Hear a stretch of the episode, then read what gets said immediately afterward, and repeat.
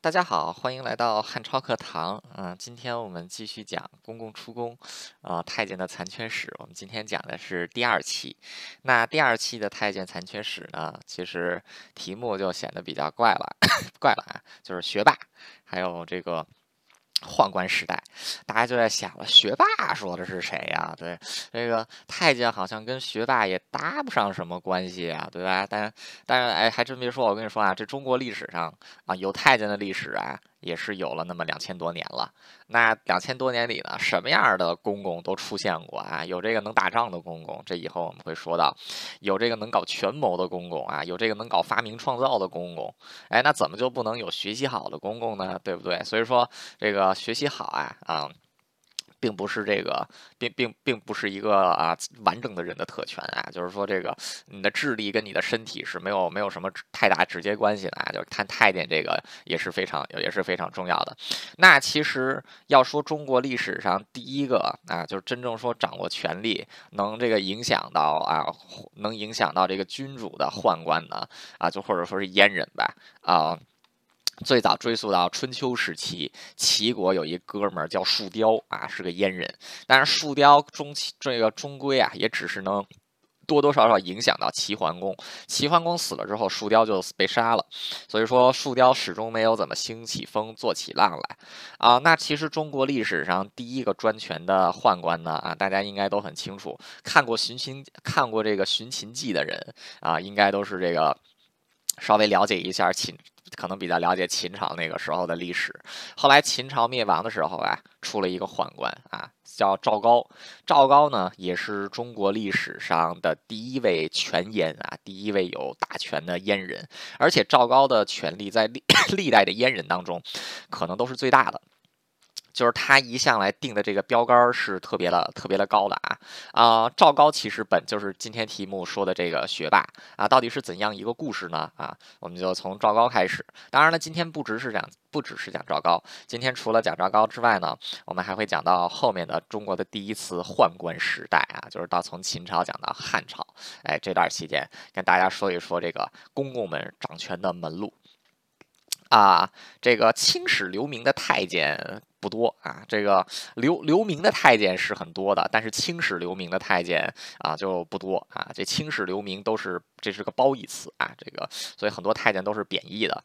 这个为什么太监就留下来的大部分都是骂名呢？啊，其实。特别简单啊，就是这个祸国殃民啊，太太太监太监当掌权祸国殃民，这好像是一个历史规律啊。其实你现在看这些掌权的太监啊，他们都是一一种一种流程啊，就是这个没办法了，净身，然后伺候皇帝啊，然后这个皇帝对他信任无度，然后他就 攫取攫取了大权，有了大权之后，他就开始祸国殃民啊，基本上就是这么一个套路。那第一个走上这个套路的是谁呢？就是我们的赵高，赵高赵同志啊，高高啊，高高是这个他姓赵嘛啊，你想也能知道他是春秋，这是他是战国时期的赵国人啊，这个。赵高，我们关于他的了解其实现在算是比较少的，为什么呢？可能就是因为他做的坏事实在太大了，以至于后面的史学家呀 都不太敢写他啊。就是说写他的时候都是这个，都都是这觉得写这人写这人太恶心啊。这个，但是这个虽然说如此啊啊，实际上虽然对赵高写的不多啊，在一些其他的历史记载里面，其实还能找出来这个赵高的一些事迹。哎，你把这个赵高的这些零零散。散的资料你汇总到一起串起来一看，你就会发现这哥们儿挺牛逼的啊！这个这这这哥们儿这哥们儿可可牛可牛可牛逼了啊！赵高是首先啊，为什么说他牛逼？首先就是他的出身跟他最后达到的地位是一个非常鲜明的对比。另外另外就是像之前就是包括像汉朝啊、明明朝啊、唐朝的这些权阉啊，他们最多是把这个国家折腾的病了一场啊，就让国家大病一场，并没有让。并没有这个真正让国家葬在他们的手里啊！赵高厉害，赵高就像是这个金庸小说里边的这个绝顶高手啊，平时不出手，他一出手啊，他就是把这个国家给毁了啊！秦朝就是火在这个。毁在赵高的手里啊，所以说这这这哥们儿他不他是这个高手啊，高手中的高手啊。我们先说说他出身吧啊，这个他的祖上啊，他是赵国人，他又姓赵啊，他在祖上是赵国的贵族啊，但是并不是什么名贵大贵之人啊，他这个后来他其实就是 旁系赵国赵国皇室赵国王室的旁系呀，远房远房远远房亲戚啊，这个他的这个祖先啊，就是这个。他的祖先呢，就是因为哎，你是个远房亲戚，所以说你就是做人质的啊，就被送到了秦国做人质。所以说赵高赵高的一一家一家祖先虽然是赵国人，但是其实都是在秦国人质长大啊。秦国对人质的态关这个这个态度是非常不好的。所以你想想，这个赵高这一这一族人啊，就其实都是一辈子都是个奴隶啊。赵高就是在这个环境当中长大了啊，虽然是有这个贵族身份，却没有贵族的实情啊，反而是在秦国。被人给这个啊，被被人给奴役，被人给被人给被人给收拾。那这个赵高，他出他这个啊，就是诞生之后没多久。这个赵国就差不多要灭亡了，就没有必要再有这个人质了啊！所以说，这个当时赵高作为一个小朋友，他就受了秦国的刑罚，什么刑罚呢？就是腐刑啊，这个肉刑，就把把把鸟给切了啊！这个赵高除了自己之外，还有兄弟几个，就一下都被切了，全都成了这个，全都成成了这个奴隶啊！所以说他一出生就特别，一出生就这个特特别特别惨啊！但是这个赵高虽然说他出身很不好啊，就是一上来就这个出生的时候。我首先就写了一个极难模式，结果这个极难极难模式出生之后，一上来又来了一个超级难模式啊，就是又给切了。所以说这个要放在一个制度稍微不好一点的朝代啊，他生生世世就是个奴隶。但是为什么他后来没有做成一个奴隶呢？其实这个还得感谢一下大秦朝的制度啊，大秦朝的这个考试制度啊。这个秦朝的时候，因为到了那个商鞅变法之后，秦国经常打仗啊，打仗就得死人，所以死人的话呢，就是得不停的补充人口。那这个因为死经常死人，经常要补充人口，所以虽然说这个国家国家是有这个奴隶，就是还是有这种奴隶啊刑犯在的啊，但是这个根据当时的规秦国的规定啊，就是奴隶或者是啊囚犯所生的孩子啊，不管他身份有多卑微，还是要给他们合法的庶民。的身份啊，为什么要给他们合法庶民身份呢？就是让他们以后有机会参军来报效国家啊。所以说赵高虽然说他的这个父亲母亲都是奴隶，但是他出生之后虽然说也是一个奴隶的身份，但是他的整个的身份地位来讲啊，他算是一个庶民，他不算是一个奴隶。所以说他自己出身虽然已经很不好了，但好歹比他的比他的这个。比他的父母啊还算这个还还算是这个身份好一点，而且在他的这个父亲被大秦国给弄成奴隶之前啊，他是一名小官员啊，识字啊，就是他是一名叫刀比利啊，就是抄书的。严格来说，算是一个严严格来说，这个算是一个一个一个官儿啊。这个当时虽然说秦朝是 就是他制度还算先进啊，但是当时秦朝的这个法律啊，也是严格限制这个人民。的这个知识知识水平啊，为什么呢？就是你知识越多越反动啊，就是这个后来毛主席学的也很不错啊。这个当时有一条秦朝法律啊，秦律里叫什么啊？非时子衣墨，勿敢学学士，犯令者有罪。什么意思呢？就是如果你不是官员的后代，你就没资格学习文化，否则你就是犯罪的啊！就是说，你要是庶民，你一辈子就得是庶民，你这个不能有文化啊！你这个，你这，你这必须得是有官官职的人的后代，你才得学习文化啊！这个。赵高啊，就是他其实虽然出生的时候选了吉兰的模式啊，但是他这个出生的时候带了装备，带的装备就是他爸爸的这个身份啊，就是一刀比利。所以说他作为一个刀比利的后代，他是能学习文化的，而且当时这个。秦国是有学校专门给这些人教书的，所以说赵高虽然身份非常卑微，但是他作为一名刀比利的后代啊，也终于是得到了受教受教育的机机会啊，受受得到了这个受受教育的机会，然后就这个开始去学习这个啊秦国的教育。那这个你当时在秦国，尤其是商鞅变法之后，你要想出人头地啊，你作为一个秦国人，你有两条路可以走。第一种呢，就是秦国那时候不是军武立国打仗嘛啊，你可以凭借这个打仗打仗立军功啊，这个光宗耀祖啊啊，还有一种呢，就是去当官啊，还有一种就是去当官。这个秦秦国的这些男人啊，这个秦国的这些男人们，就是当时要想出人头地，只有这两条路可以走，要么当兵，要么当官儿。因为赵高是一个身体残缺的人，所以这个肯定不能当兵。所以说他要想这个啊，改变自己的阶级成分啊，要想想要这个提升自己的知识水平，就必须选择去当官儿啊。但当时秦国因为是奉行法家，所以说这个秦国的官儿啊，基本上只学一件事儿，就是法律，只干一件事儿，就是执法。这个当时秦国他们是不懂什么，他们是不管什么儒家说的仁义道德，也不管说那个，也不管道家的无为之治啊。这个秦国他们只坚信打仗靠，就是这个国家能生存下去，靠的全是打仗，还有这个治理国家啊，就是打仗靠的是军队，治国靠的是法律啊。所以说这个当时这个秦国的管理制度也是非常不人性化了，搁今天就说是这个啊反乌托邦的极性这个集权统治。那这个。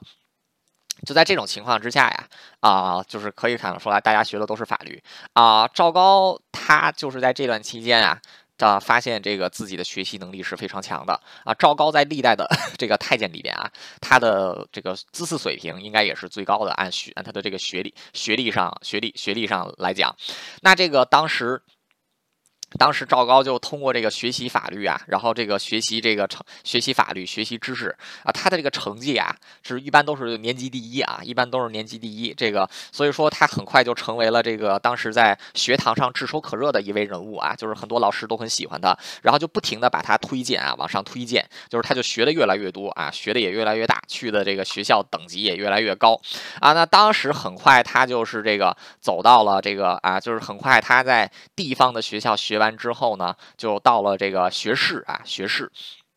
这个而且是去了首都的学士，啊，学士这个士就是室内的士啊，就想想跟后来的那个学堂啊，基本上是同义词。哎，这个学士一般来说是学个三年啊，这个学三年。哎，这个三年的当中的这个第一段时间是打基础，然后后来才是学法律，而且这个考试的机会也也这个比较也这个比较少啊，是这个一般来说啊，只有第一年来一次基础考试，毕业的那一年来一次这个啊等级。就是来一次这个等级水平等级这个水平考试，而且这些人在学完第一年之后啊，其实都已经就是有官职，等于是一边做着这些官儿，一边接着学，然后到时候这个考试考试的时候啊，都都毕业三年毕业考试，这考试可不简单啊！这个成绩最好的呢，就是这个放到县里边去当这个县官的助手，成绩最差的这百分之十啊，这可。不就是落榜这么简单了啊？就是要受罚，要削去原有的办事员职位，同时这个当年考试的最后一名是被杀头的啊！所以你想想，你这考的不好还得被杀头，这太可怕了啊！这个非常残酷啊！所以说这个。所以说，要想成绩好，就是要想活命，你首先得成绩好啊。这个你干了这个三年学士，读完之后呢，你先得在县官啊，就你做三年的县官。三年之后呢，再参加政府的第二次考试啊。这次考试呢叫高考，跟现在的这高考是一样的。这个高考啊。就是 秦朝的那个高考啊，是非常可怕的。为什么呢？就是全国参加高考的人只录取一个人，就是全国成绩最好、最优秀的那一个人。录取了这个人之后，这个人再留在皇帝身边，来留留在秦王身边，是秦王的法律顾问和秘书啊，还有这种工作。赵高。就是当年秦国高考状元啊，他就是这个走这条路考到了高考状元，他是这么来到秦始皇身边工作的。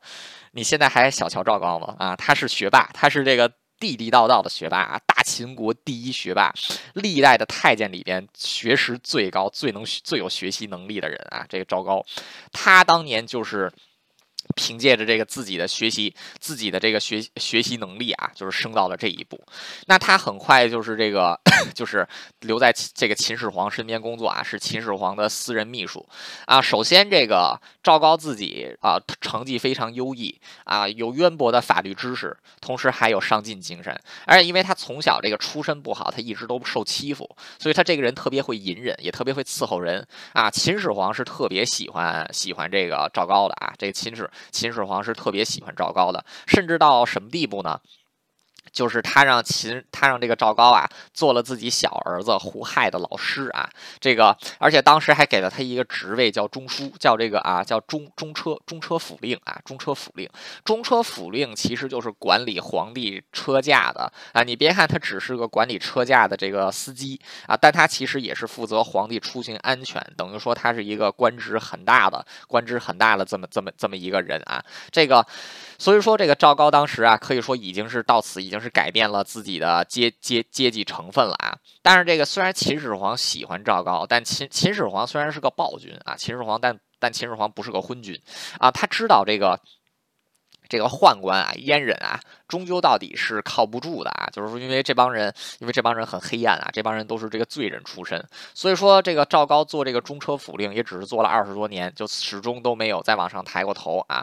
而且这个，而且其实赵高一直能在皇宫里待下去呢，无非依赖的就是他的主子秦始皇。秦始皇钦定的继承人啊，这个长子扶苏其实是很讨厌赵高，很讨厌这群宦官的啊！所以说，这个赵高是在不知所措当中扶扶植这个扶助秦始皇二十多年。年，然后这个到秦始皇死的时候呢，这个这个赵高他的心里就慌了，为什么呢？他最大的靠山没了啊！眼下这个长子扶苏可就要继位了啊！他这个这放扶苏继位，他这个好一点的情况是丢官，差一点的情况呢，那就把命给丢了啊！就在这种情况之下呢，赵高就发挥了自己的才学，干了一件什么事儿呢？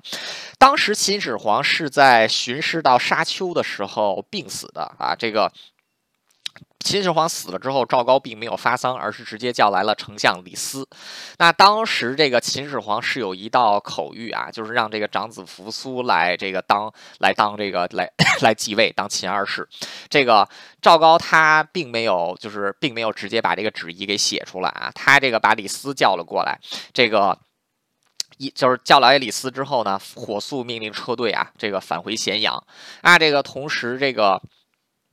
那同时，这个当时赵高他为什么要叫李斯过来呢？首先，李斯虽然贵为秦朝的丞相，但是呢，他跟长子扶苏的关系也不好，扶苏也讨厌他。所以说，这个赵高把李斯叫来之后，就问了李斯一句话，说：“如果是扶苏做皇帝的话，您觉得您还有这个丞相之位吗？”啊，然后这个。李斯就迎头被浇了一罐冷水啊，愣了半天，说这个。肯定不行啊！为什么呀？扶苏喜欢谁？扶苏喜欢的是大将军蒙恬，扶苏不喜欢我啊！所以说这个，如果真的是扶苏执政了，那那可不就是这个，那那可不就是这个，我肯定会倒下去吗？然后他就问赵高说：“那你有什么？那你有什么想法？”赵高就说：“不如我们就迎接小儿子胡亥继位吧。”然后李斯一想，行。其实李斯啊，这个聪明一世，到现在算是糊涂了。为什么呢？大家想一想啊，啊，赵高是谁呀？秦始皇的红人。啊，胡亥公子胡亥的老师，他跟胡亥的关系是很好的。李斯在朝廷上依靠的是秦始皇啊，但是赵高还有一个人能依靠，就是公子胡胡亥。现在秦始皇死了，两个人都少了一个靠山，但是 赵高还有一个靠山是公子胡亥。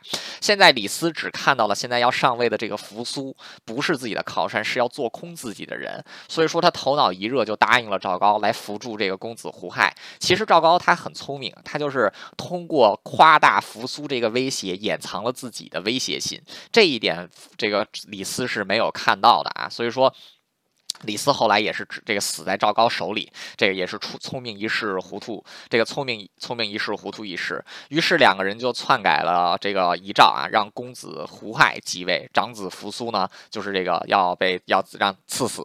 所以这个长子扶苏被赐死之后呢，这个扶苏一系的人被杀的干干净净。那同时这个。那同时，这个赵高上位之后啊，这个他赵高他在秦始皇底下待了二十多年，他自己是从奴隶干起来的啊，他在这个可以说他他这个。到现在到现在，李斯这个赵高也已经四十多岁了，都快五十岁了。他到此刻只明白一件事情是什么呢？有权利就是大爷啊，有权利就是爷。所以说他一定要把权力牢牢的给巩固住。他从小出身这么卑贱，他是受够了人的这个白眼啊。这个今日我不如你，你被你欺负是正常的。但是等我飞黄飞黄腾达了，我欺负你一样是正常的。所以说，在赵高脑子里，他对人的关系。只有利用与淘汰。你帮我不是因为你想帮我，而是。你帮我不是因为你想帮我，而是我让你帮了我啊！因此，如果你以后不帮我，你就是和我作对啊！就是我就只能抛弃你。这个就是赵高的逻辑。这种逻辑是我们现在想一想，这种逻辑是非常自私的啊！但是问题就是赵高他出身就是一个小奴隶啊，他就是被这个从小就被切了啊，他从小就是被人被人这个。翻白眼翻大的啊，所以说你说这个人能有什么道德观念呢？所以说一旦有这种一阵，所以说赵高他没办法没有没有这样的逻辑，但是一旦拥有这样的逻辑的人把持了权力之后啊，国家肯定会陷入陷入灰暗。所以说这个。当时这个啊，赵高立刻在掌权之后啊，就是这个把公子胡亥给扶扶助上去之后啊，就掌握了大权。这个他立刻就开始复仇，首先就是赐死公子扶苏啊，然后逼这个蒙恬，逼这个蒙恬和他的弟弟蒙毅自杀。那同时，这个 赵高他把自己这个法律高法律系高材生的啊，这个这个学术素养发挥到了极致啊，就是他说到底只会一件事儿，就是杀人啊，就杀掉异己啊。然后这个他就是。首先啊，就是把这个公子胡亥所有的，因为胡亥是秦始皇的小儿子，所以他就这个怂恿胡亥杀掉了胡亥所有的这个哥哥啊，把这个哥哥全都给杀了啊。然后这个杀完这些宗室之后，就开始杀这些重臣啊，这个杀重臣，这个把重臣当中反抗自己人都给杀了，接着就把屠刀指向了李斯啊，李斯这个。虽然当时是贵为，虽然是这个贵为丞相啊，但是这个终归到底，他在赵高眼中还是一个眼中钉、肉钩刺、肉中刺啊。他就把这个李斯后来也找个借口，找个借口给这个杀掉了，而且对李斯是这个啊，这个这个就是啊，是用了极刑啊，这个五行，就是先把这个啊。先把这个脸、鼻子、耳朵给切掉，然后再把四肢切掉，最后再腰斩，然后再斩首啊！残忍之极，就是把李斯给李斯给这么给杀了啊！这个赵高的。赵高刚刚这个啊，就是掌权没多久啊，秦国其实就已经陷入了天下大乱啊，就是因为这个当时陈胜吴广已经在大泽乡起义了，因为秦秦国暴秦朝暴政太严重啊，人民活不下去就起义了。那当时赵高在这个朝廷上也是这个继续胡作非为，虽然有这个调兵到处打仗啊，但是他自己其实也是在拆这个拆这个朝廷朝廷的朝廷的这个后台啊，这个。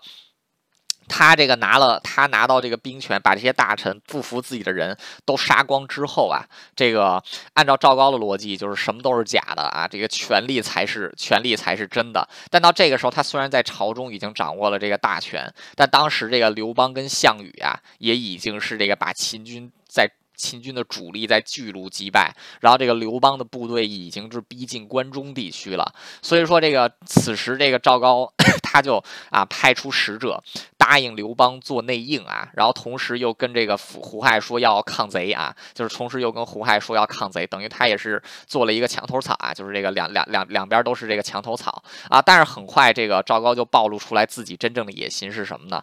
赵高其实他是想自己做皇帝的。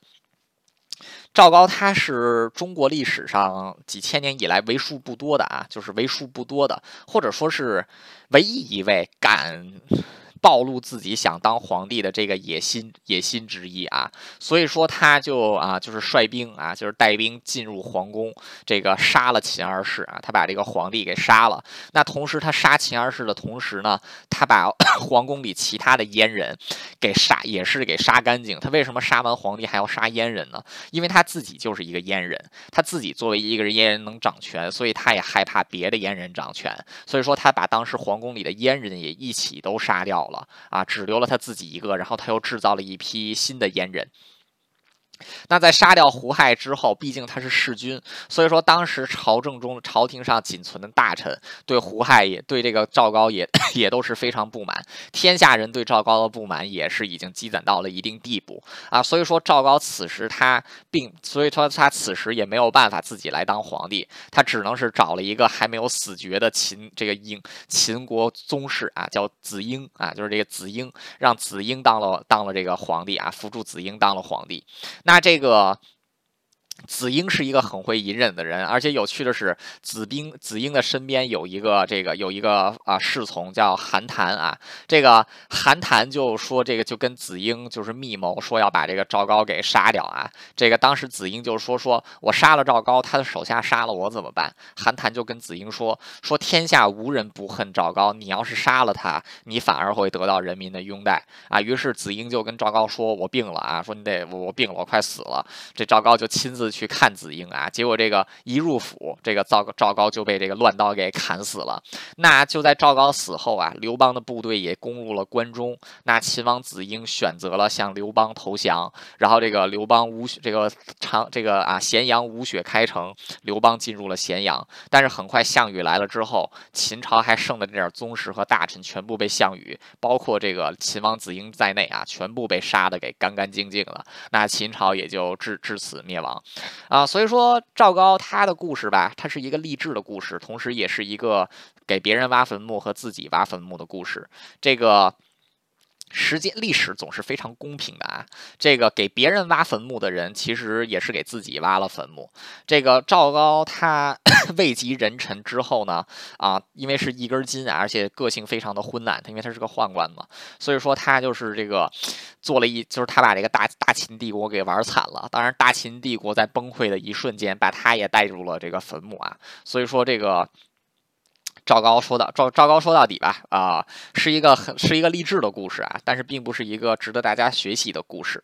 但是这个也能看得出来啊，就我们看赵高的发迹，第一，首先就是他自己出身非常的卑微，被阉了之后入宫，凭借自己的努力，一步一步走到了上面，获得了皇帝的宠信。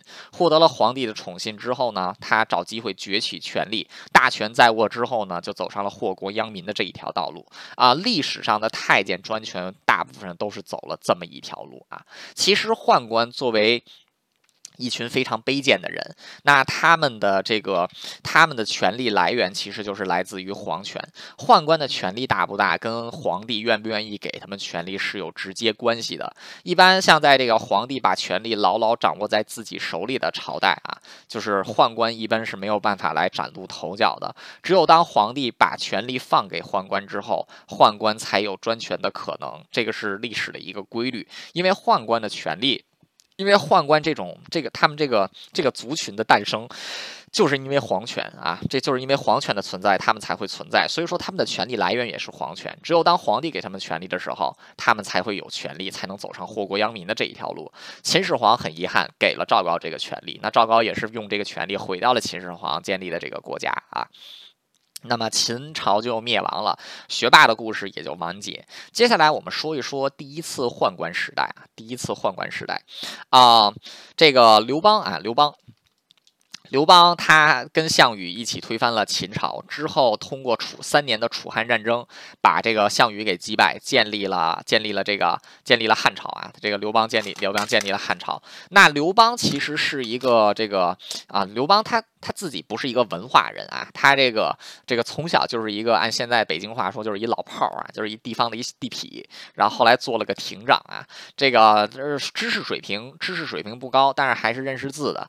这个但是。他他跟这个啊秦始皇有一点不一样是什么呢？秦始皇是个暴君，是个暴君；刘邦不算是个暴君啊。秦二世是个昏君，刘邦也不算是个昏君。刘邦虽然没什么文化，但是刘邦刘邦虽然没什么文化，小时候是个混蛋啊。但是他当皇帝之后不算是个混蛋啊。刘邦知道做天下是很不容易的。当然，这个刘邦在考虑问题的时候呢，往往就有时候这个非常的直接啊，就是这个首先秦国是为什么灭亡啊？这个秦国灭亡的原因是滥用刑法，为什么会滥用刑法？就是因为重用了赵高啊，这是刘邦的逻辑。所以说刘邦就据此得出来两个结论：第一啊，没有鸡鸡的男没有鸡鸡的男人都不是好东西；第二，既然他们不是好东西，所以就不能让他们当大官儿啊。刘邦就得出来了这么两个这这么两个这个道理啊。所以说这个刘邦他建立汉朝之后啊。是招了好多的这个文人来入宫。当郎来当这个啊侍侍从啊，然后这个就是就是来这个啊，就他没 没有这个重用宦官，同时这个就没有重用这些阉人啊。这个那当时这个朝这个皇宫里还是有一些阉人，但是不把权力放给他们。所以说这个刘邦的这个办法还是很不错的啊，就是他是非常重视不给宦官权力的。所以从他登基一直到这个西汉灭亡的时候。都没有发生过换，就是这个啊，有权力的太监专权的情况啊。这个这种用这这这种方法可以说是为汉朝这个西汉政局的稳定做出了极大的贡献。但是问题来了，俗话说得好啊，按下葫芦起了瓢。这个刘邦虽然没有重用。宦官，但是汉朝有一个问题是什么呢？外戚。什么叫外戚呢？皇后的家人。这个皇后的家人啊，首先刘邦死了之后，就是他的老婆吕后，还有他的这个吕氏外戚专权。之后是被这个陈平。给这个呃陈平给灭掉啊，杀掉了吕氏一族，然后这个朝廷才回到了这个朝政才回到了刘家人的手里。那后来到了这个汉武帝，汉武帝的时，汉武帝死后啊，又出了一个重量级外戚啊，就是这个霍去病的弟弟霍光啊，霍光，这个霍光又是成了一个。又是成了一个大外戚啊，这个所以说当时汉朝啊，就无论是在西汉跟东汉，就发生了这个外戚外戚的这个问题啊，就是虽然一开始宦官不是问题，但是很快这个外戚就成了问题，而且这个有的时候这个 有的时候自己宗室还出问题，比如说到了汉景帝的时候，就发生了这个啊七王之这个这个发生了这个当时的七国之乱啊，就是这个吴王刘鼻带头的发动了这个七七七王之乱，挑战中央政府权威。那后来是被这个周亚景帝用周亚夫把七王把这个七国之乱给镇压了下去。那景帝之后就是汉武帝了啊！汉武帝的这个时候，他刚刚继位啊，这个当时汉武帝就非刘彻，汉武帝刘彻就非常郁闷，就是说我们汉朝刚刚建立的时候，先是。就是从功臣的手里把权力收回来啊！就是我们这个功臣抢权，把功臣给给给给这个折腾完了，又发生了诸吕啊诸吕事件。这个诸吕事件就是这个外戚争权，把这些诸吕弄掉了。结果又到我爸爸的时候，又发生了七国之乱啊，都是宗室在争权。我就纳了闷儿了啊，说这个皇权力应该是皇帝的呀，说你们这个功臣争权，外戚争权，连他妈兄弟姐妹都争权，这这皇帝做的够郁闷的啊！刘刘刘这个刘刘刘彻很郁闷，所以刘彻就想，功臣不能依靠，外戚不能依靠，连他妈兄弟姐妹都不能依靠啊！我依靠谁呢？说我这个我这个能能能提拔提拔谁来平衡一下他们呢？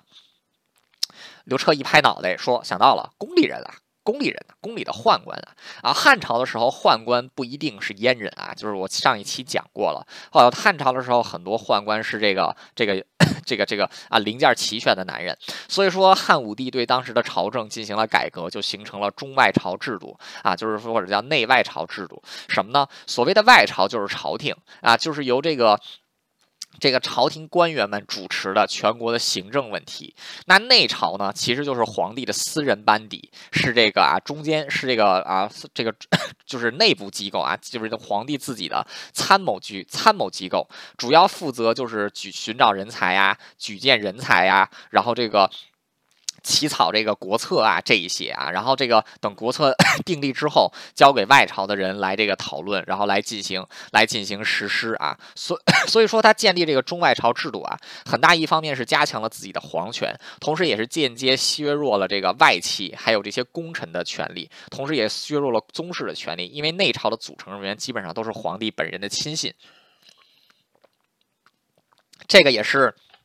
汉朝时期，皇帝加强自己皇权啊，非常重要的一个手段就是这个内外朝制度啊。同时，内朝当中的很多重要官员都是交给宦官来担，都是交给宦官啊。这个当时这个这次改革对汉武帝来说非常成功，因为他大量加强了自己，大量加强了自己的权力啊。所以说，他也是给了宦官啊放权了，这个是打破了老祖宗刘邦的 这个刘邦的传统啊。这个当时就是在这个。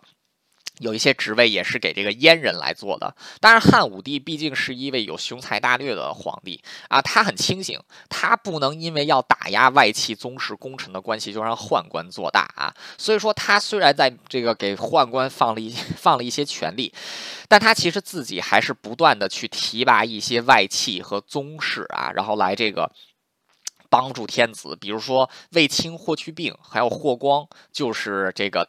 汉武帝老婆就是老婆卫子夫家的这一群人啊，然后所以说当时就形成了这么的一种啊一种格局是什么呢？就是在内部的这个宦官啊。就是在这个内部内部的这个宦官啊，他们是怎样的呢？就是首先就是他们有参与政事的权利，但是他们是不没有实权的啊。外面的这些外戚大臣呢，他们虽然掌握权力，却不能参与这个条例的，就是条条例的谋划，因为这些是内朝的事情来做。所以说各方的势力啊，都是被巧妙的平衡了起来。那其实这个吃的最香的呢，就是皇帝啊，吃的最香的就是皇帝。但是这个，但是很快在汉武帝死了之后啊，因为这个外戚霍光势力太大，所以到了这个霍光，到了这个霍光被霍霍氏一族被压下去之后啊，当时在西汉末年，其实就发生了皇帝开始逐渐宠信宦官的这种情况。那到了这个东汉的时候啊，就是汉朝中间断过一段，到了这个东汉的时候。就很快又发生了另外一种情况，到了东汉的时候，因为这个外戚跟宦官都已经各成势力了，所以从东汉光武帝刘秀刚刚建国一开始，包括到后面东汉最辉煌的汉明帝和汉章帝，其实他们都已经开始把宦官和这个。外戚当成了互相平衡的筹码一样，就是皇帝的皇帝来平衡朝局的棋子啊，这个皇帝平衡朝局的棋子。那所以说，在此情况，在在此情况之下呢，啊。如果说这个皇帝能力还算不错的话，他能把这盘棋是下得很稳的。就是宦官势头大的时候，他打出外戚牌；嗯，外戚势头太大的时候，他拿宦官来压啊。所以说，在此情况之下呢，是完全靠着皇帝的个人能力来平衡朝局。那在此之上发生了一个问题，就是因为皇帝不停的把两方啊都当成棋子来用，导致这两方就无论是外戚跟宦官，在东汉的政坛上啊，都逐步成形成。了自己的势力，成形成了 能跟其他政治势力抗衡的这个。一股力量啊，所以说这个，所所所以说在此情况之，但但是在这种情况之下呢，就是因为两方都已经成了各自势力，这个皇帝自己也骑虎难下了。就是当这个宦官势力变大之后，他又不得不去加强外戚的势力，然后让外戚来压制宦官。等这个外戚压过宦官之后呢，他又得加强宦官的旗力来压制外戚，导致的结果啊，就是两边的权力都越来越大，势力也越来越大。但是皇帝呢，又只只能一直不得不啊，这个。就是这个培培育他们的势力啊，所以说当时在东汉就陷入了这么一个非常恶心的死循环啊，就是这个一盘棋下一把一盘棋给下成了这个样子，那这个。帝国当时就是这一盘棋啊，就是在双方的棋子越来越多的情况下，棋盘很快就会摆不下去。棋盘这个围棋的棋盘是十九乘十九，三百六十一个三百六十一个位子啊。这个说到底是下到最后是没有办法来保证平衡的。这个没有办法保证平衡，就 就是因为有一个肯定会多出来一个子，这个所以说。到最后啊，肯定会发生这个一方独大的情况。那很快到了这个汉顺，到了这个汉顺帝的时候，就出现了东汉历史上最恐怖的一个外戚啊，就是大将军梁冀，那个皇后的皇后梁皇后的。这个哥哥啊，这个梁冀，梁冀上台之后，这个首先就是 开始就是攫取权力啊，就是把这个权力都是尽量的这个握握在了握在了这个自己的握在了这个自己的手里。那当时他掌权的时候，其实东汉王朝也在逐渐走这个下坡，有在逐渐走这个下坡路了啊。这个朝政不稳，然后民间生活也很疾苦，但老百姓还算能活得下去。这个当时汉顺帝刘保死了之后，他的儿子汉冲帝刘炳当了当了这个皇帝啊。汉冲帝当时只有这个只只只有一岁，结果就这个还没活到两岁的时候就夭折了。所以说太后跟这个梁冀没有办法啊，就扶助了另外一位这个小朋友八岁的汉质帝刘赞做了皇帝。这个刘赞他是不满梁冀专权啊，所以说就是这个他就这个骂梁冀嚣张跋扈，结果梁冀居然把这个。自己立起来这小皇帝给毒杀了，然后立了另外一个人是谁呢？就是他自己他自己妹妹的儿子啊，就自己的这个。他自己不是他自不是他自己妹妹的儿子，是他自己妹妹的这个啊，这他是他另外一个妹妹的老公啊。这刘季有那个梁冀有好几个妹妹，是他另外一个妹妹的这个老公啊，叫刘志，就是后来的这个汉桓帝，就是东汉的第一位大昏君啊，汉桓帝刘志。这个他立起来这个刘志之后啊，当时梁冀在朝廷之上，很多人都是很讨厌他的，为什么呢？就是因为梁冀一开始啊。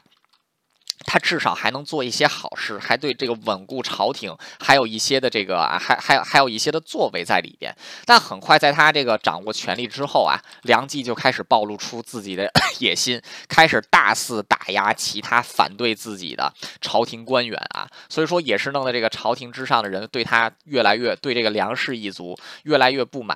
那同时梁冀自己在这个专权这方面，他就是光折腾大臣也就算了，问题就是他后来还把。这这个皇上给杀了啊！你想想，他把这个皇帝给给给给给这个毒死了，然后这个立起来的这个人立起来的新皇帝又是自己的妹夫啊，所以说也是引起了当时这些朝廷朝廷上的这个官员啊，还有这个朝朝廷上其他官员的不满。那其实，在梁冀掌权的时候啊，宦官的势力是非常低，是这个会会非常低落的。那其实，在这个梁冀，在这个梁冀。这个在朝廷之上呼风唤雨的时候，跟梁冀在正面对抗的呢，其实是其他的官员。但是在这个时候啊，宦官一宦官这一群人是十分安静的。为什么呢？就是首先。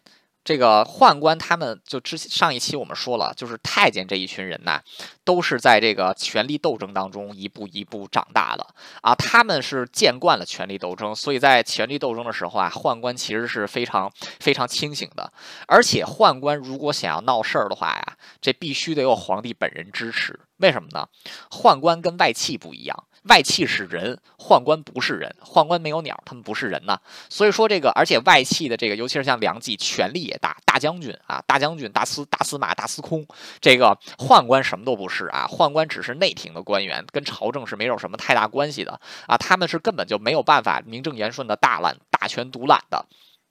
所以说，宦官要想要掌权横行朝野，必须得有皇帝本人的支持。但问题现在是什么呢？皇帝被梁冀给害死了，现在扶助的这个皇帝又是梁冀的妹夫啊，所以现在宦官就知道自己此刻不能出头，只能保持只能保持沉默。就眼看着这个梁冀跟这个朝廷上的其他官员啊，这个互相闹来闹去，打来打去，这个宦官是什么都看在眼里啊，但是他们什么都不做，为什么？就是因为他们看得很清楚，自己现在是没有办法站出。出来的啊，自己现在背后没有任何的靠山，自己现在要站出来，自己就是死的最快的那一波人。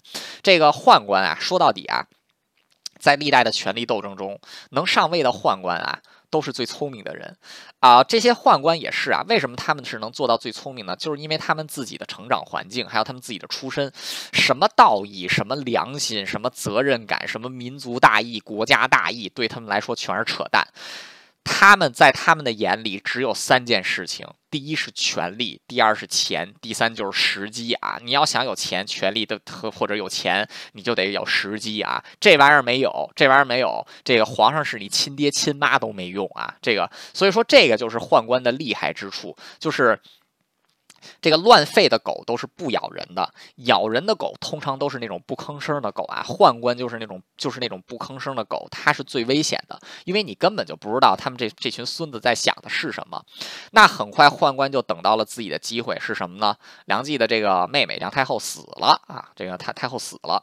这个梁冀其实说到底外戚说到底啊，这个真正依靠的也是皇室，尤其是依靠自己在皇室里的这个。依靠在这个皇室里的这个这个这这这这这这个这个这个娘娘们啊，所以说在此情况之下呀，这个当时。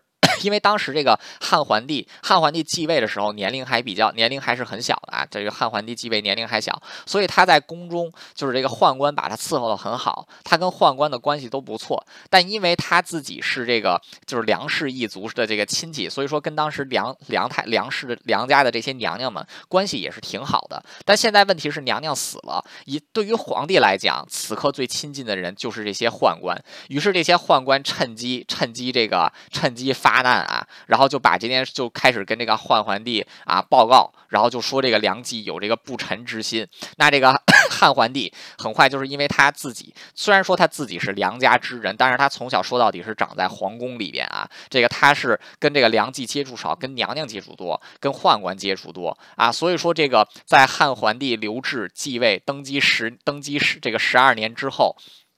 当时皇帝也在宦官的影响之下，这个长这个长大了，他自己对本来就对自己的这个啊舅舅的专权也不满，此刻再加上宦官在旁边煽风点火，就联合了当时的五大宦官啊，就把这个设了一个局，把梁冀给弄死了。那自此，中国来到了第一次的这个宦官时代啊，这个中国来到了第一次的宦官时代。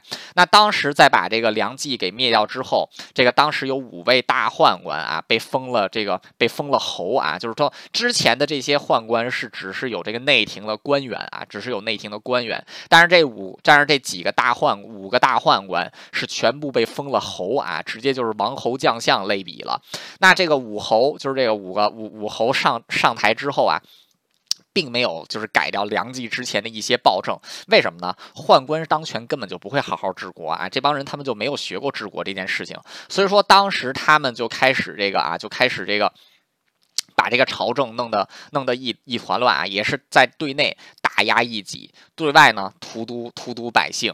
然后后来这个武侯当中，这个武侯当中有四个人被封为了一等侯啊，就四四个人被被封为了这个一等侯。这个基本上这这这四位这个一等侯就基本上就鸡鸡犬鸡犬升天了啊。然后这个他们鸡犬升天的时候，他们各自的亲信啊亲族啊也都鸡犬升天，全都封了官啊。一时之间，这个 朋党朋党这个到处都有。然后这个各地的这些啊这些官员。就搜刮百姓，然后孝敬这四个一等侯啊，以至于当时就有一句民谣，就是来说这个四个一，就是来说这几个一等侯的啊，就是当时这几个一等侯，一一等侯是什么呢？就是有四个人啊，就是这个叫啊巨爱、唐恒、左管。还有徐晃四个人，当时有当时有这个就是民间民间民谣说什么呢？左回天，巨独坐，徐卧虎，唐两舵啊，这这什么意思呢？就是这个左回天，说这哥左说这个昨晚有回天之力啊，他有这个回天之力。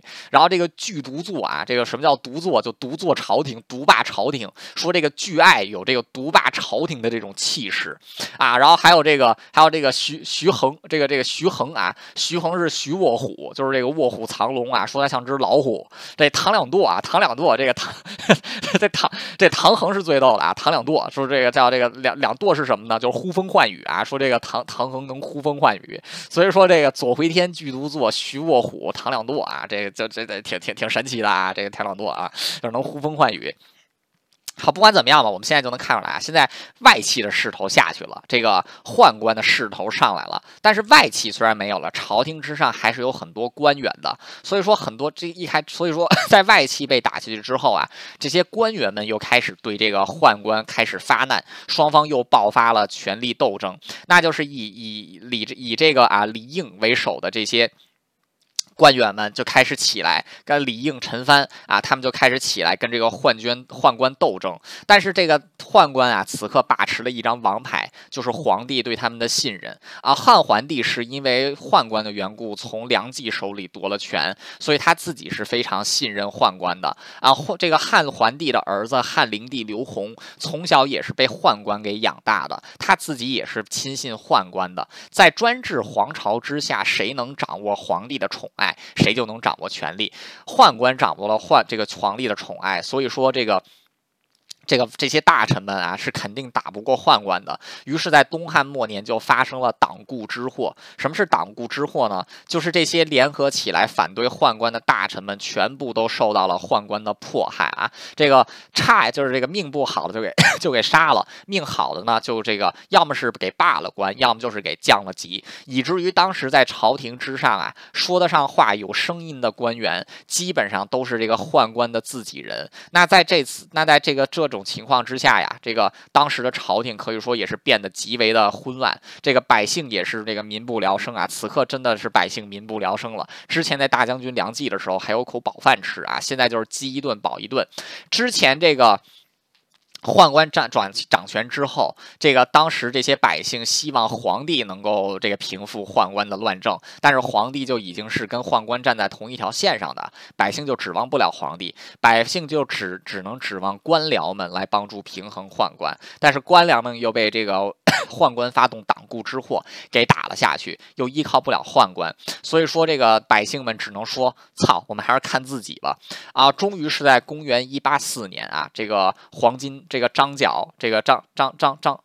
他到底是叫张角还是叫张觉？其实我到现在都没闹清楚啊。汉代的时候，按说这个，按说这个角角就是这个角字，他要是做这个读音来说，做人名的话，应该说觉。但是我到现在还没听过什么人管他叫张觉啊。但是这个根据汉朝时候要叫名字的话，他应该是叫张觉。但是现在好多人都叫他张角，我们就姑且叫他张张角吧。啊就是张角的这个黄巾之乱爆发。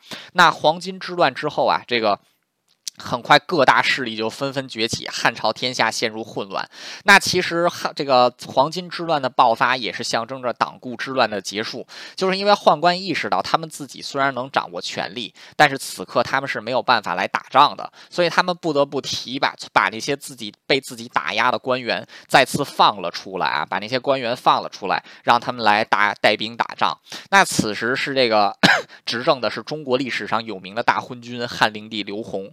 啊，在镇压了黄巾之乱之后，刘宏并没有改变朝廷的情况，反而是继续横征暴敛，以至于在黄巾之乱之后啊，各地的这个反起义反抗接踵而起。首先就是黄巾军的乙党，像余党，像这个公都何仪，还有这个啊。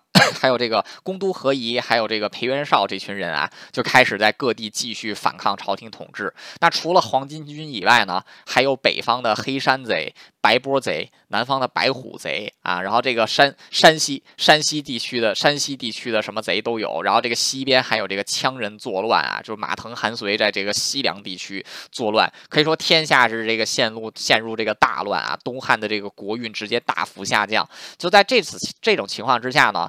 东汉终于出现了最后一位外戚是谁呢？是这个叫何进啊，何氏屠户。何进的妹妹是汉灵帝刘宏的老婆啊，刘宏特别宠爱这个。这个从民间抢来的老婆，这个这个梁梁梁梁梁皇后啊，不是不是梁皇后，这个何皇后啊，何皇后的哥哥是个杀杀狗的屠夫啊，叫何进，结果就鸡犬升天啊，就本来是个杀狗的，一下成为了大将军，这个手握天下大兵权。所以说，在他在他这个掌权之后，很快宦官们又遇到了一大的一大问题，为什么呢？就是之前汉汉灵帝是很宠这群宦官的，但现在汉灵帝被爱情冲昏了头脑，他不宠这个宦官了啊，他开始宠信这个外戚。所以说，这个在东汉末年的时候，又发生了外戚，就是这个何进的势力变大的情况。但是这个很快啊，汉灵帝刘宏就死了。刘宏死了之后，留下一个很严重的问题，就是刘宏他没有他没有立储就死了。当时刘宏有两个儿子，长子是刘辩，次子是刘这个刘协。那这个。刘这个刘协是何皇后的亲生儿子，但是是但是何不是刘辩是何皇后的亲生亲生儿子，刘协不是，刘协是另外一个贵人生的生的这个儿子。那当时对于宦官来讲呢，啊，他们就是这个属于他们就想要拥立谁来做皇帝呢？啊，因为毕竟他们是内廷官员啊。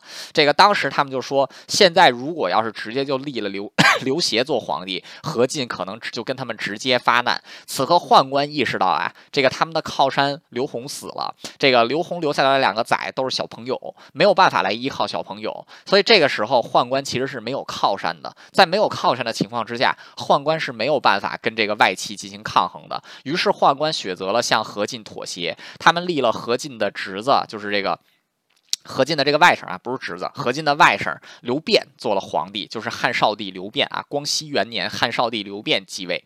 那在汉少帝刘辩继位之后啊，当时这个何进并没有，就是啊，看到太监们给他伸出来的橄榄枝，何进并没有因此想啊，就是收拾掉太监，因为何进自己也想大权在握啊，他根本就没有把这群太监放在眼里，甚至还到了这个入宫跟何皇后商量如何要把这群宦，儒学要如何要把这群太监给。搞死的这种这种事情，那很快太监们也就 意识到啊，自己这个自己再这么搞下去，很快就是这个啊，要要被要要要要被要被灭掉了啊。所以在此情况之下嘛，啊，这个宦官他也开始做了一些这个啊，就是手脚是什么呢？就是尽量来。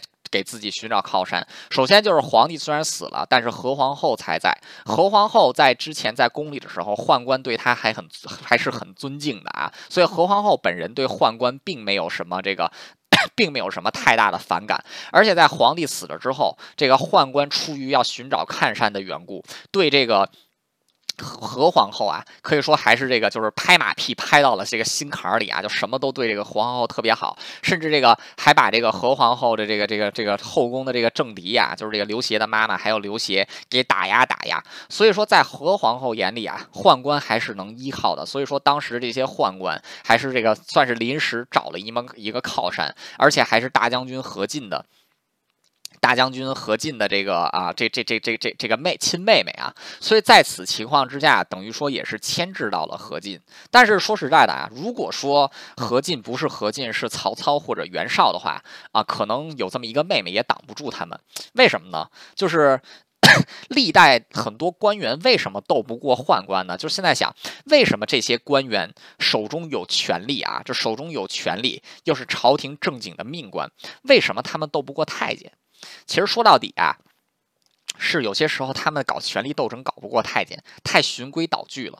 尤其是在之前党锢之祸的时候，有好几次这个这些大臣们是可以直接把宦官给做掉了。但是他们做什么事情，非得要有个依据，非得要有个由来，就是要去杀宦官，还得要跟皇帝请圣旨；要杀个宦官，还得跟太后要有什么口谕，要有这个手谕。凡事都得要师出有名。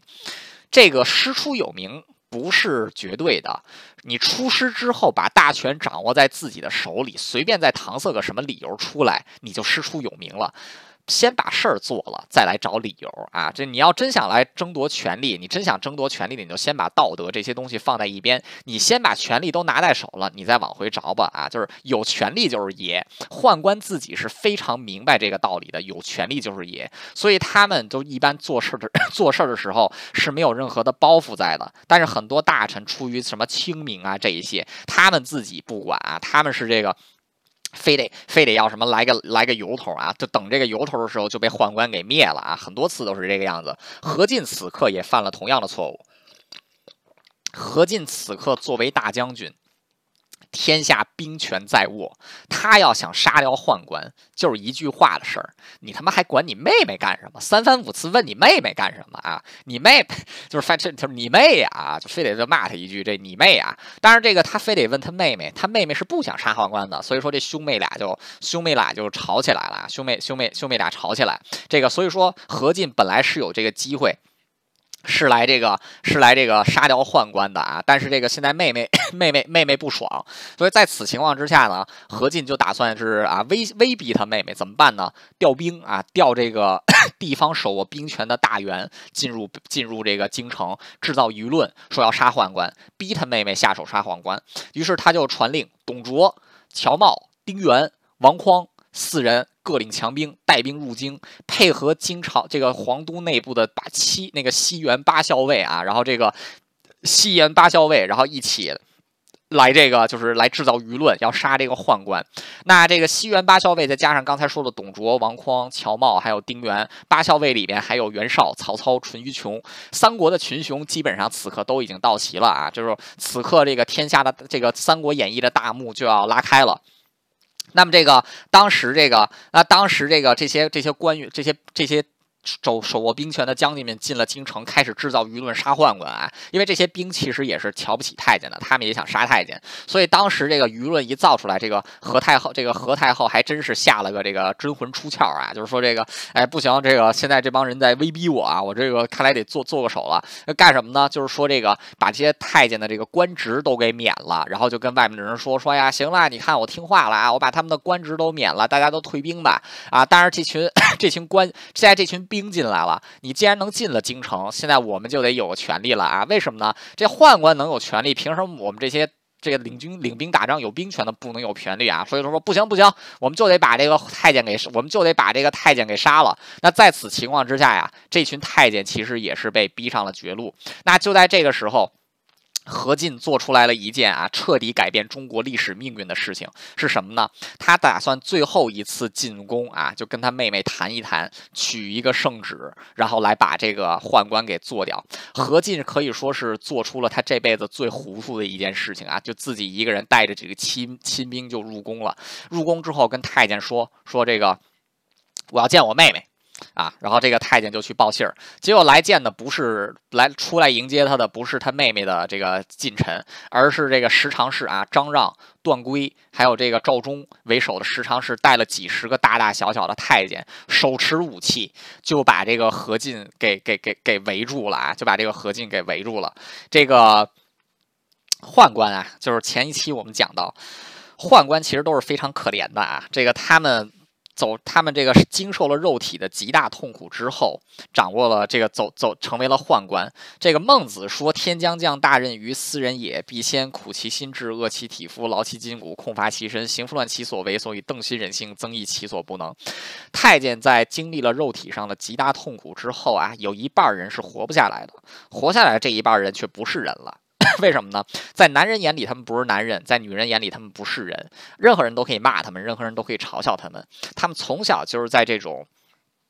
别人无尽的白眼当中长大，他们的内心是非常阴暗的。他们说到底啊，就是一群人面兽心的野兽。当然，中国历史上绝大部分的太监一辈子都没有把这张人脸人皮面具给摘下来，因为为什么呢？都已经活，都已经好死不如赖活着成这样了，什么事儿忍不过去啊？但是在中国历史上，就有那么一刻啊，就有那么一刻，宦官们是终于被逼到了绝路，撕下了自己的这张人皮面具，露。出了自己凶神恶煞，这种毫无道德，就是这个鱼死网破、欲欲欲死网破、宁为玉碎不为瓦全的这种被逼到了绝路的野兽的决心。何进非常幸运，见证了中国历史上的这一刻。这个当时。何进啊，见证了中国历史上这一刻，就是宦官终于是被逼到了绝路，就是宦官已经是没有死路的，就是已经没有生路的情况下，前横竖都是死的时候，宦官终于撕下了自己的面具，几十个大大小小的太监手持武器包围了何进，这个十常侍之首张让盯着这个何进，就骂这个何进说。天下大乱，黄巾起义之后，又有这个白波贼、黑山贼，都是他妈我们这些太监弄的吗？你们的这些大臣难道就没有责任吗？那些皇帝老子们就没有责任吗？这个先帝和你妹妹吵架的时候，是我们宦官在哄着。这个你们这些，你们这些大臣。就是不管皇帝权威在外面闹的时候，皇帝是我们宦官辅保着。然后你跟你妹妹吵架，吵的是要不要杀我们？我们只是干干净净在旁边听着，我们插嘴了吗？没有我们，你们兄妹能成事儿吗？没有我们，你们这帮人还在监狱里关着。大汉的朝廷早就被黄巾军给灭掉了。现在你们是要想要杀我，我知道我们也活不成了。告诉你，你你我们要是活不成了，你们也都活不成。然后这个何进当时一听啊，就就就就就回头就跑。就被这几十个大大小小的太监上来乱箭就给砍死了。当时在城，当时在皇宫之外啊，还是有这个驻军在的。那当时这个袁绍就喊了一句：“大将军何在？”这个当时宦官宦官在城在这个里面就喊了一句“大将军在此”，就把何进的人头给扔出来了。好，这个何进的人头一扔出来啊，这个何进当时是作为朝廷上唯一一个 唯一一个能节制这些地方权臣的人。何进一死，下面的这些人全都 全都撒开了花了。这个如今的天下呀，再也不是这个宦官或者说是权臣能够把握的。现在的天下就是看谁手里的枪杆硬了。所以说当时。这个换这个袁绍、董卓、袁绍、董卓、曹操立刻振臂一呼，说：“为大将军报仇，杀宦官了啊！”然后众军就是这个冲入，众军就开始冲入冲入这个皇宫，见人就杀啊！当时这个乱军冲入皇宫之中，只要是没胡子的。就当成是宦官，宦官一刀一刀就给砍了。也不知道当天有多少刮了胡子的完整的男人是非常后悔早晨刮了胡子啊。这个很多人恨不得当时就把裤子脱下来给人看，就说自己不是宦官，就给杀了。那当时这个杀的这个极为混乱啊，这个当时就是这个啊，就是这个在皇宫当中就是连杀带抢，见人就砍啊，甚至还发生了自相残杀的情况是什么呢？就是这个当时何进有一个弟弟啊，有一个弟弟。这个何进的弟弟跟何进一样，也是这个沆瀣沆瀣一气，就是也是没什么脑子，就是经常是帮着这个何进来这个出馊主意。那当时这个 这个这个这这这弟弟叫何苗，那当时这个很多大就很多这个何进底下的官员也对于何进如此这个啊踌躇不决也是非常不满，尤其是对这个何苗不满。结果这个在众军杀入皇宫之中的时候啊，这个。众军杀入皇宫之中的时候，袁绍就看见了这个何苗啊，就是何苗在对面，然后袁绍在这边都在杀宦官。结果那个何苗当何苗就是在那儿啊，正杀着人呢。袁绍就指着何苗喊了一句说：“大将军就是那王八蛋杀的。”然后结果大家一看啊，就哇上去就把何苗也给砍了。这死的也死的太冤了，就是这个就是都杀成这样。那杀的时候呢，就是当时这个十常侍当中的这个赵 这个这个张让还有段珪就挟持了汉少帝刘辩，还有汉。少帝的弟弟刘协。逃出了皇宫，就往这个皇就往这个皇宫外面跑啊，就一路这个跑。那当时这个，那当时这个听说这个开始杀宦官了，有一些被罢了官的这个大臣就开始这个拼，就开始出就出来啊，然后就这个就开始也是加入了这个啊杀宦官的行列。其中出来的一个人叫卢植啊，叫卢植，卢植就是刘备的老师啊，刘备、公孙瓒他们的老师。卢植他这辈他是个大儒者啊，他是个这个大儒者，他这个不仅是个教书先生。他还打过仗啊，他领兵这个追剿过黄巾军，文武双全，自己也是党锢之祸的时候被 被这个宦官给打压过，差点把命给丢了。所以说他也是恨透了这帮阉人啊。后来他也是被这帮阉人就是镇压完黄巾军，也是又被罢了官。这个卢植此刻也已经是老老年人了啊，老年老老老先生卢植，一看这个杀宦官了啊，自己也是从这个。从这个房梁上把那个盔甲取下来啊，就穿这个盔甲都没穿戴全，拿了一根那个断了的扫把就冲出来啊，就也是这个杀，也是这个杀宦官。虽然说是个这个是是个这个没有什么正规装备的老这个退休退休退休中退休老年人啊，但是也是这个毕竟带过兵打过仗啊，身边也跟了一帮这个平民百姓，就跟着也来打太监。结果这个结果正好他就看到这个宦就是这个张让段珪挟持着皇帝跟这个皇帝的弟弟啊，然后就这个。就就这就这个往宫外跑，这卢植一看说你哎呦呵，皇帝被劫持了，就带着这带着这帮狗腿子，就叭就追啊，就跑就追，前面那边骑着马追，前面那边骑着马驾着马车跑，后面这个老哥就这个啊就就这个就这个啊就是两条腿就带着就追，然后追着追着吭哧吭哧就碰上谁了呢？王允啊，王王王允，王允就是那个《三国演义》里把那个。董卓设连环计把董卓害死那哥们儿啊，四王司徒王允。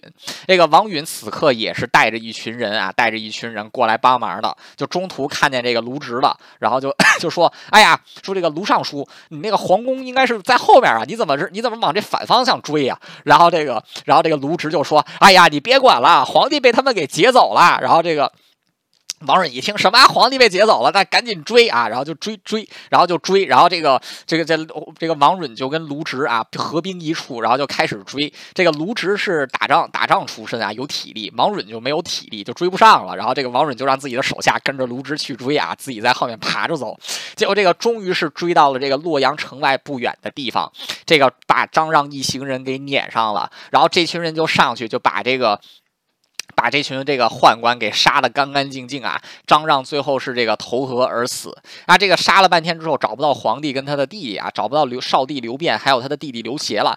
怎么呢？就是刚才他们 杀过来的时候啊，这个刘协拉着自己的哥哥躲到了旁边的草丛里躲起来了。所以说这帮这帮人把这个宦官杀完，没有看见这俩小朋友，又这个四散啊，到处去找这个，到处去找皇帝跟这个告找王爷。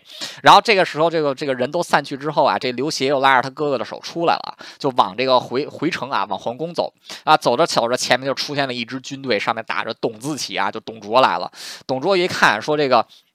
前面俩小孩儿，然后就穿的都挺不错的，有点就是有点落魄，然后就赶紧下马，就过去就问说：“这个说是天子吗？”然后这个这个这个这个这个刘协就站在 他哥哥面前，就是说：“天子在此，你们还不见见天子圣驾啊？”然后这个这董卓就赶紧下跪，然后就把这个天子终于是这么给迎回去啊。后来这个董卓。就发现这个汉少帝刘辩虽然是皇帝，但是明显是他的弟弟刘协更聪明，而且再加上刘辩是这个梁，就是这个何氏一族的宗亲啊，何氏一族的宗亲，所以后来董卓在掌权之后就废掉了汉少帝刘辩，立了刘协做皇帝。刘协也是汉朝的最后东汉的最后一位皇帝啊，就是后来的汉献帝。